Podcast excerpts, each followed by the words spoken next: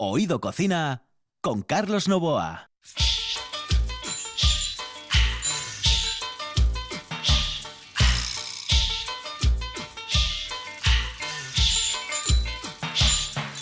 Saludos amigos, muy buenas noches. Esto es Oído Cocina y estamos en RPA. Y hoy tenemos un invitado especial, tremendamente especial, un tipo genial. Pero lo vamos a introducir con esta canción, este tema musical.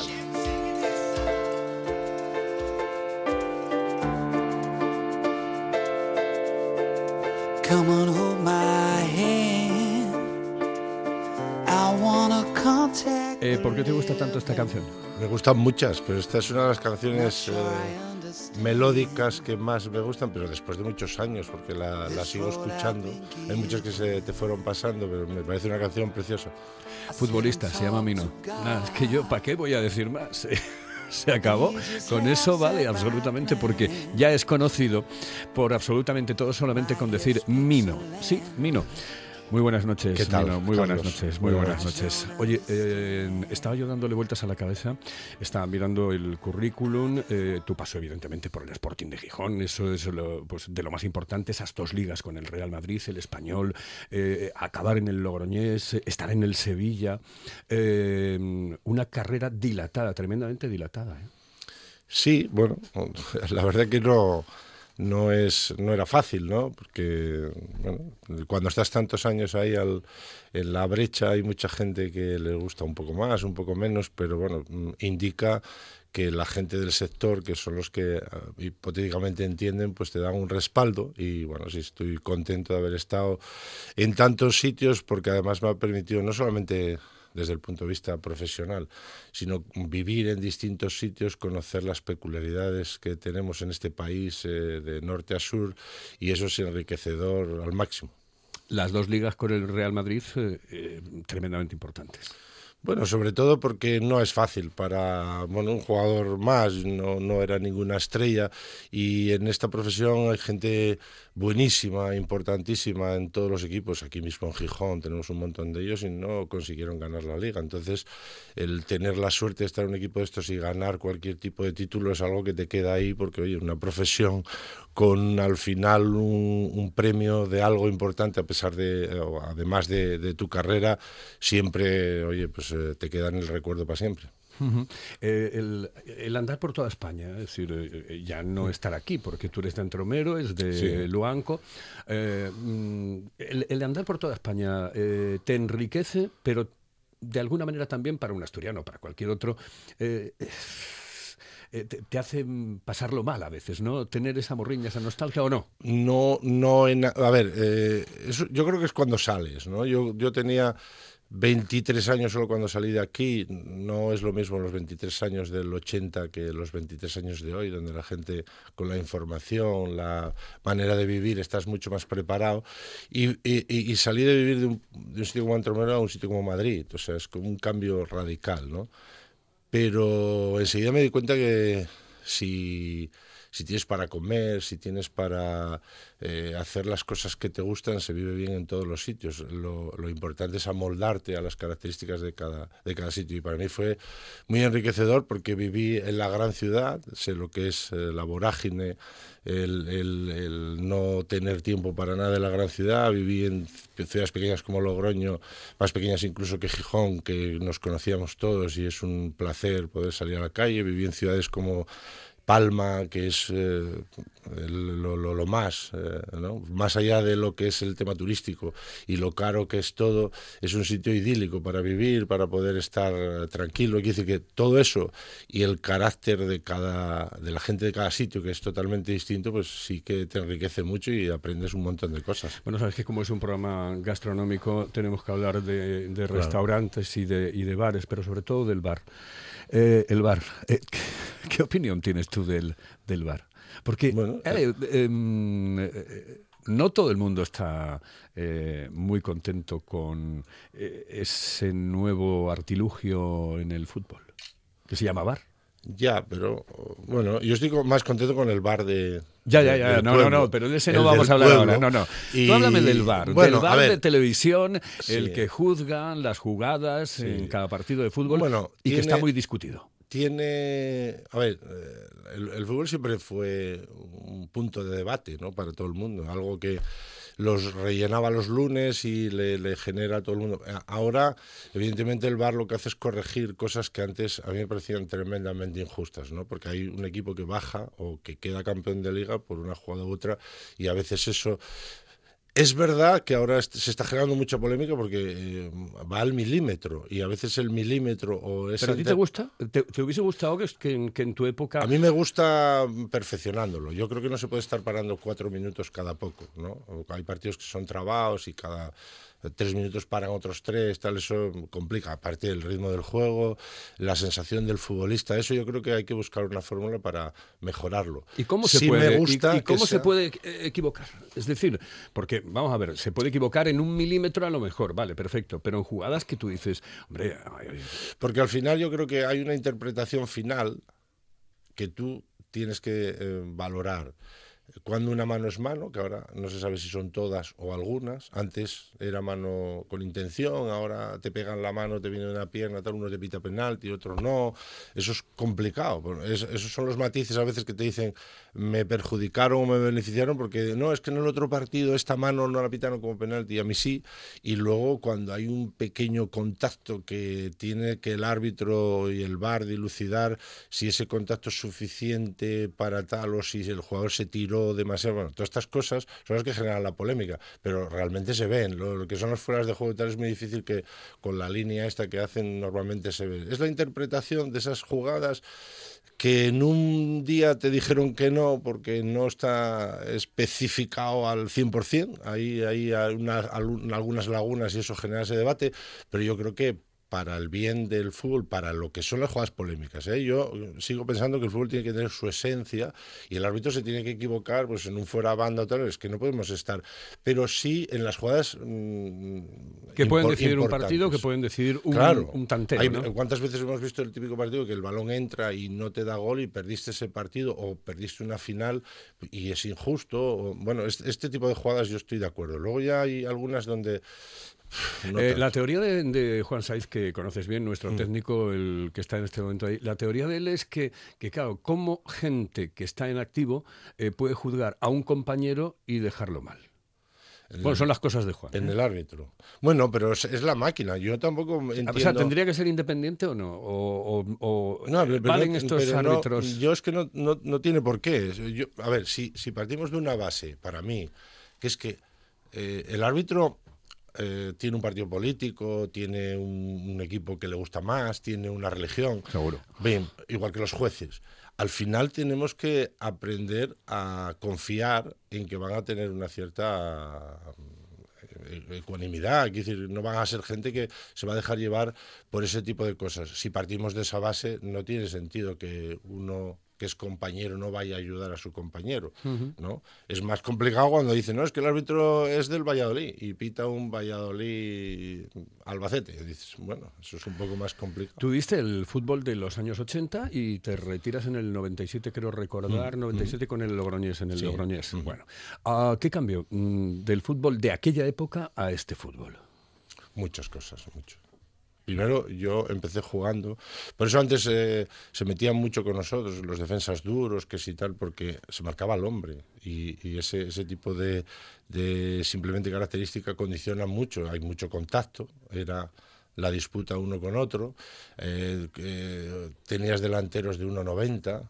Quiere decir que no era fácil. Luego ya me tocó el cambio hacia la zona, donde ya, bueno, pues el delantero más grande está, pero a veces está el más pequeño, el que hay menos contacto con él, porque se mueve eh, tácticamente mucho, físicamente en el concepto de preparación física mucho, en el concepto extra, en todo se evolucionó muchísimo. Se perdió, evidentemente, esencia porque se va mecanizando casi todo. El margen cada día es menor. Es decir, hoy en día la táctica hace que un equipo como el Barcelona no pueda con el Ibiza en un campo sintético durante 45 minutos, no le tira ni una vez a puerta. Y eso no, no era ni pensable hace 30 años. Tú eras un tipo duro. Bueno, no, mira, yo No, era no digas que no, porque- Sí, no, no, tengo la fama. de- Yo era un tipo amoldado a esos tiempos. Yo empecé jugando delantero, nunca había jugado de defensa, hasta que llegué a Mareo. Yo llegué a Mareo en el 78, Eso no lo sabía. nunca había jugado de defensa. Yo había jugado delantero y había jugado... Cuando vine a Mareo en el 78 yo era medio centro en el Candás. Tenía 15 años y jugaba en el Candás grande mm, con 15 años, de medio centro. Como ya medía un 85, vine a Mareo, me pusieron de central y ya no salí de ahí, pero no, no y no era un jugador de tal, era un jugador más de, de jugar y tal. Claro, todas las cosas evolucionan, luego uno se tiene que amoldar a lo que hace. Pero bueno, en, en- en el salto eras de los que utilizaba los codos, ya de aquella, y además No. bien, No, eh, se utilizaba... eras un tío fuerte. Vamos a ver, tu físico ya pero- primero pero- imponía pero mira, ciertos Yo no estoy de acuerdo. A ver, yo, yo veo esa jugada ahora. Mira, es una de las cosas que no me gusta. Yo veo que la gente, nadie puede saltar sin impulsarse. Porque es un absurdo, serías como locomotor o con Ya, pero sabes que ahora, ahora está Pero- penado por sí, lo... pero, pero ahora pitan faltas. Por eso te digo, porque tú saltas, evidentemente te impulsas con los brazos, pero no das un codazo. Simplemente que el que queda abajo porque no saltó o es más bajo, choca con tu brazo cuando estás impulsando. Eso lo pitan falta, tarjeta. Yo no estoy de acuerdo en eso. Es que nadie puede saltar sin impulsarse con los brazos. Otra cosa es que tú des codazo. De... Es que hay una, mm, eh, mm, ventaja eh, clarísima cuando lo ves en el bar. Yo veo gente que salta y que uno pega con su cara en el brazo, pero no porque le dio un codazo, sino porque quedó debajo, saltó después. Pero saltar, eh, lo puede probar cualquiera, saltar, impulsarse sin los brazos no tiene ningún Sí, pero tú eras un poco Sergio Ramos. Sergio Ramos va a todo, arriba le da también. Ya me gustaría Eh, ya- bueno, Ramos. digo, no, me, me refiero, no, estoy hablando, bueno, Sí, eh, cada uno sí. con sus características y en, y en dos épocas completamente distintas que no tienen absolutamente nada que ver. Sergio Ramos está viviendo esta época y tú vivías una época completamente diferente, distinta en, en la- en el concepto de fútbol, posiblemente hasta en la velocidad todo, que se utilizaba, en todo, ¿no? Y eso lo dijiste tú antes. Sí, sí, sí. Pero es un tío fuerte, etcétera, que, que ibas a por todo y, Sí, mm, bueno. y en- en, eh, con el bar te, te hubiesen expulsado más de una vez o no? Bueno, me amoldaría a las, a las características de ahora. La mayor- mucha de la gente que ahora mismo juega o tal, que está desde hace unos cuantos años, ha ido evolucionando él en el juego porque el juego ha ido restringiendo Pero es que yo creo que los centrales de antes eh, eran muchísimo más fuertes, no sé. eh, todo. iba- Porque ten en cuenta que Eh, antes se permitía el contacto. ahora son más blandos, Empezamos yo- con que unos cuantos años antes no había ni tarjetas. Con lo cual, eso Claro. generaba que hablases de los del Granada, de eh, Aguirre Suárez y aquel Fernández que lesionó a Mancio. Bueno, te daban y no pasaba nada.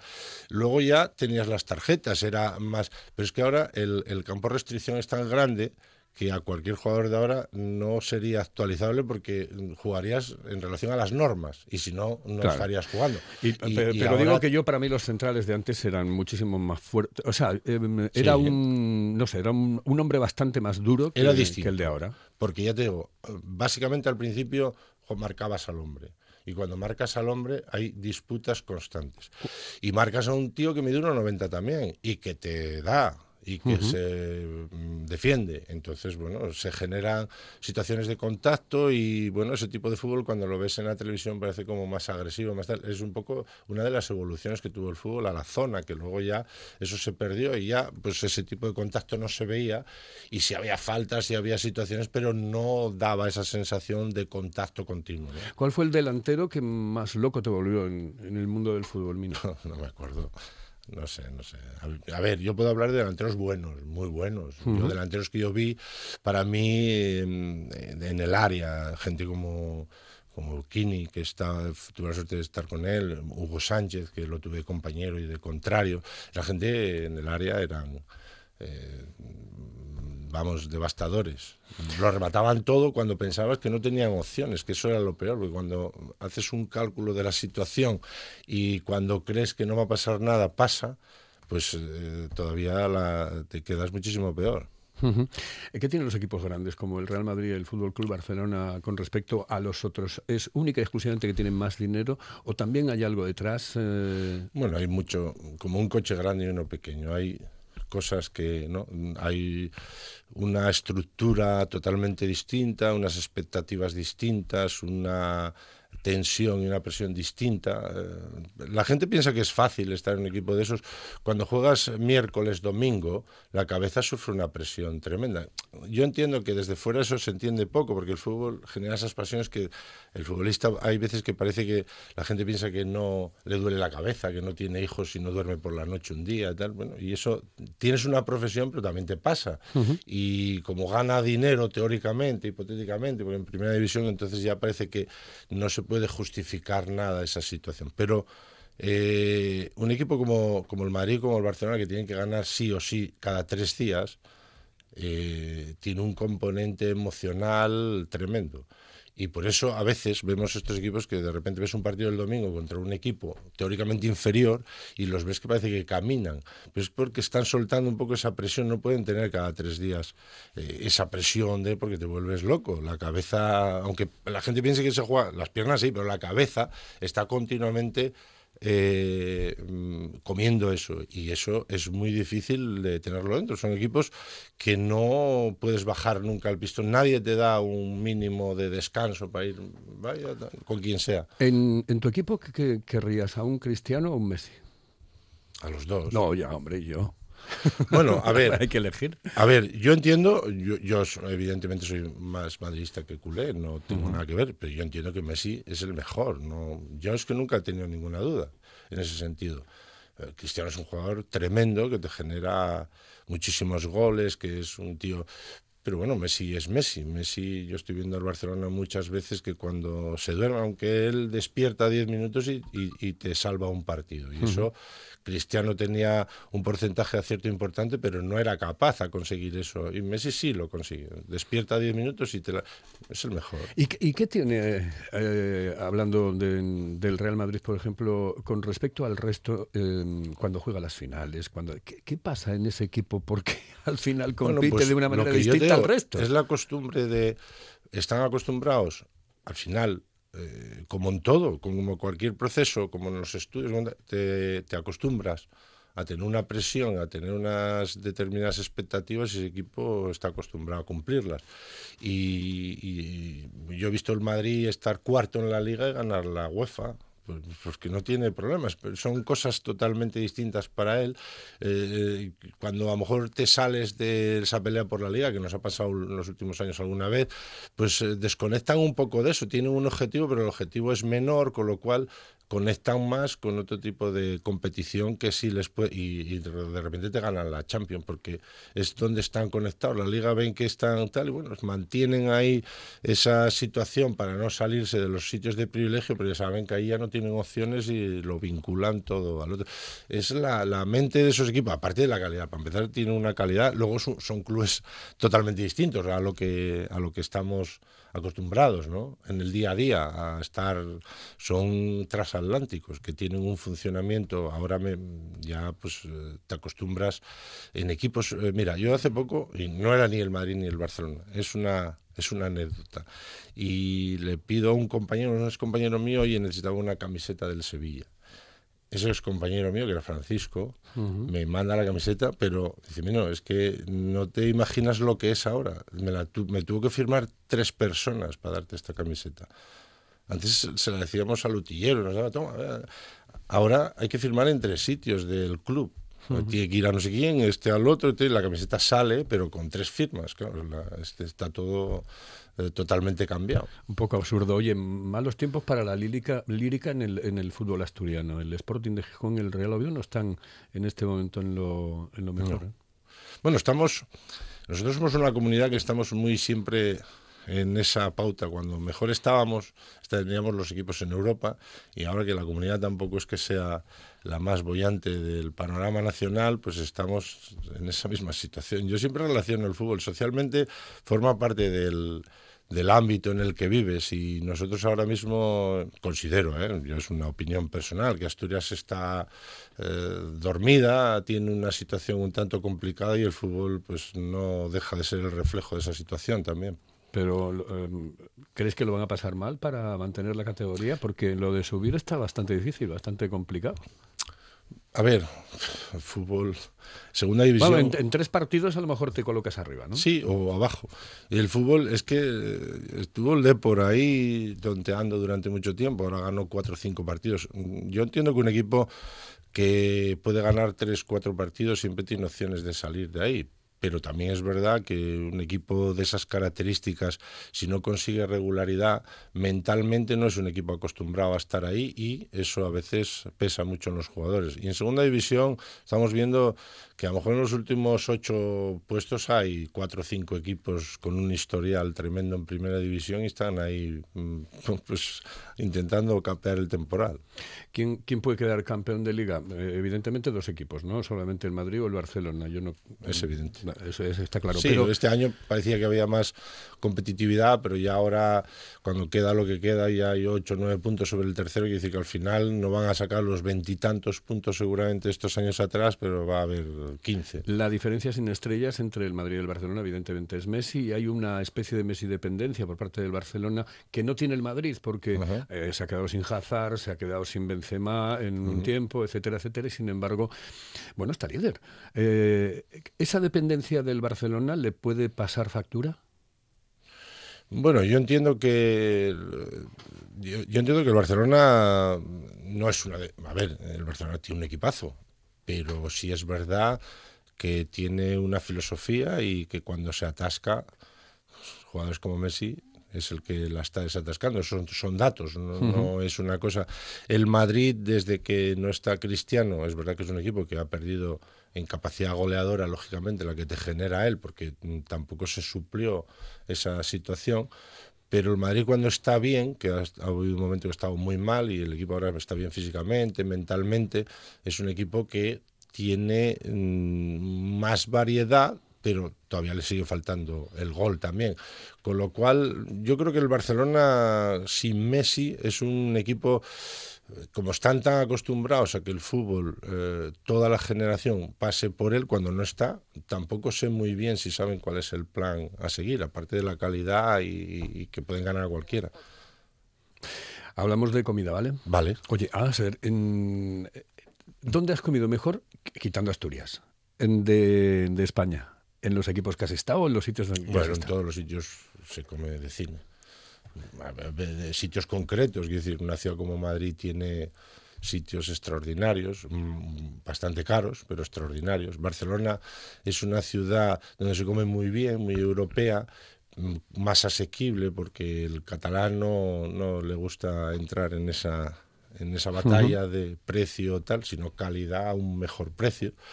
En el sur, en Sevilla, se come muy bien, pero es, se estilaba más, no sé, ahora que estoy más desactualizado, eh, la tapilla y tal. Uh -huh.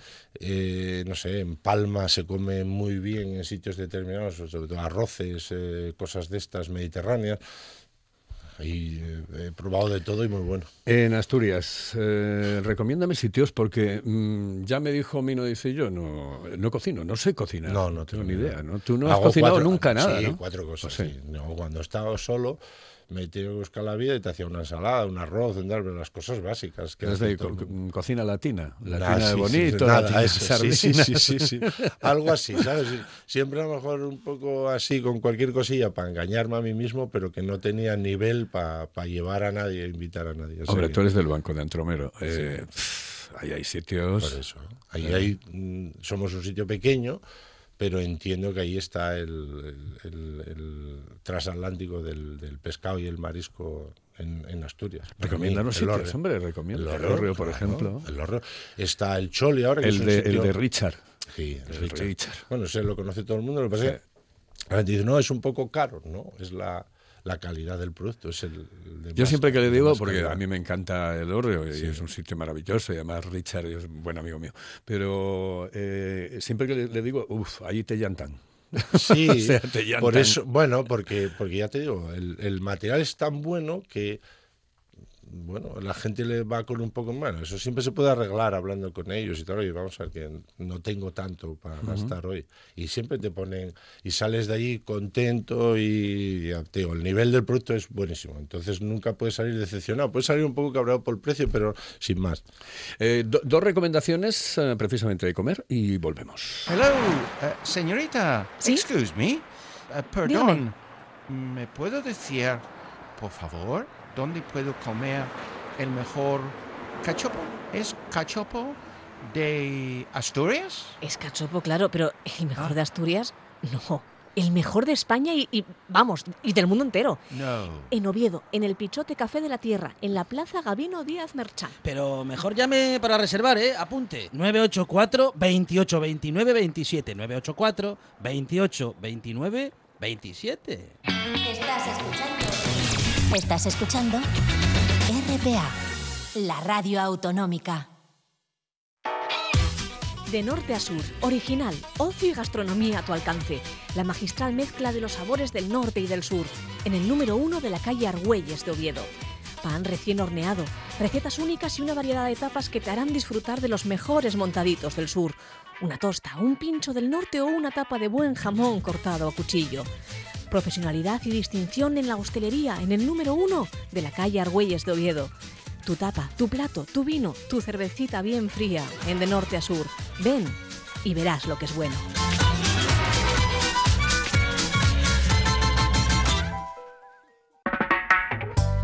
Fíjate, lo que yo hice hoy por la mañana para comer hoy, fíjate lo que hice yo, garbanzos, garbanzos, oye. Garbanzo, garbanzada. puta madre. Qué rico, qué rico. ¿Y no le echas guindilla? No, no, hostia, de malo, para morrales. Oído Cocina. Pero estos empiezan a comer un miércoles y acaban el lunes. Con Carlos Novoa. Estamos cerrando, estamos cerrando, mira, estamos mm, descacharrando de risa escuchando al geme Eduardo Barredo, el gemelo. Sí, eh, que es un un- fenómeno. todo un personaje, sí, un personaje sí, increíble. Eh, mm, ¿Tú qué comes? ¿Qué es la comida que más te gusta?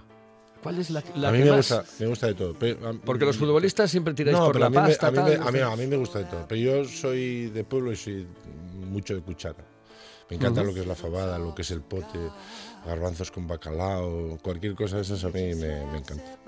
Esa es la comida. Sí, pero no la Prefieres como, de cuchara, ¿no? la como tan habitualmente, porque ya tengo una edad y tengo que cuidar, pero, pero es la que más me gusta. Luego como de todo, ¿eh? la verdad que no. ¿Y tengo- después cómo te conservas así? También. Bueno, me conservo como No, puedo. no, no digas tan que bien, como no, puedes ni, no. ni nada. Vamos. Bueno, pues eh, por eso te digo, haciendo Todo el mundo me lo dice. Dice, Nah, vino. ha- haciendo algún que otro esfuerzo como eso, comiendo menos de lo que debería, haciendo algo de deporte, lo típico. No, uno no se puede descuidar, pero ya no por el tema eh, eh, estético, sino por el tema de salud, que estamos en una edad que hay que cuidar la salud. ¿no? Bueno, pero. Hombre, la, la estética La siempre estética viene muy siempre, bien. ¿eh? Y, y- pero... y tú siempre la has cuidado, ¿eh? Cuidado, cuidado. Sí, bueno, siempre bien, la has eso, cuidado. Por eso te digo, pero que yo al final ya llega un momento que ya con la edad eso está muy bien, porque uno tiene también que tener su... Pero la salud es lo más importante, ¿no? Entonces hay cosas que ya no puedes hacer con la ligereza que lo hacías. En- en, eh, cuando estabas en, en el fútbol, eh, bueno, tenías que llevar una Sí. cierta dieta, pero tampoco No, era una cosa muy estricta. No, no, no. Antigua, antes no, comíamos de todo. No es como ahora que ya te hacen unos menús y hacen una... Antes comíamos un poco de todo. Tenías que cuidar un poco el peso porque te pesaban y, y te multaban si pasabas de determinado peso, pero más allá de ahí no, no había problema. Si no hubiese sido un futbolista, ¿qué te hubiese gustado ser? Pues no lo sé, porque yo empecé derecho, luego no la acabé. Cuando tenías eh, siempre tienes una serie de expectativas, luego te cambia todo y tampoco te paras a pensar qué harías realmente. Buscarme la vida como todo el mundo y no sé tampoco ahora decirte lo que hubiese sido de mí, pero bueno, es que tampoco me dio tiempo desde tan joven a, a hacer un análisis más detallado. Enseguida me enfrasqué en el tema, con 15 años estaba en mareo, con 18 me tocó debutar en Primera División, todas estas cosas que al final no te da tiempo casi ni a analizar otra historia. Vino, ha sido un placer. Igual para Muchas mí. gracias. A ti. Muy buenas noches. Hasta Gracias. luego. Señoras y señores, esto ha sido Oído Cocina. Hoy hemos conocido, con la excusa de la gastronomía, a un personaje importante en el fútbol asturiano y nacional, Amino. Real love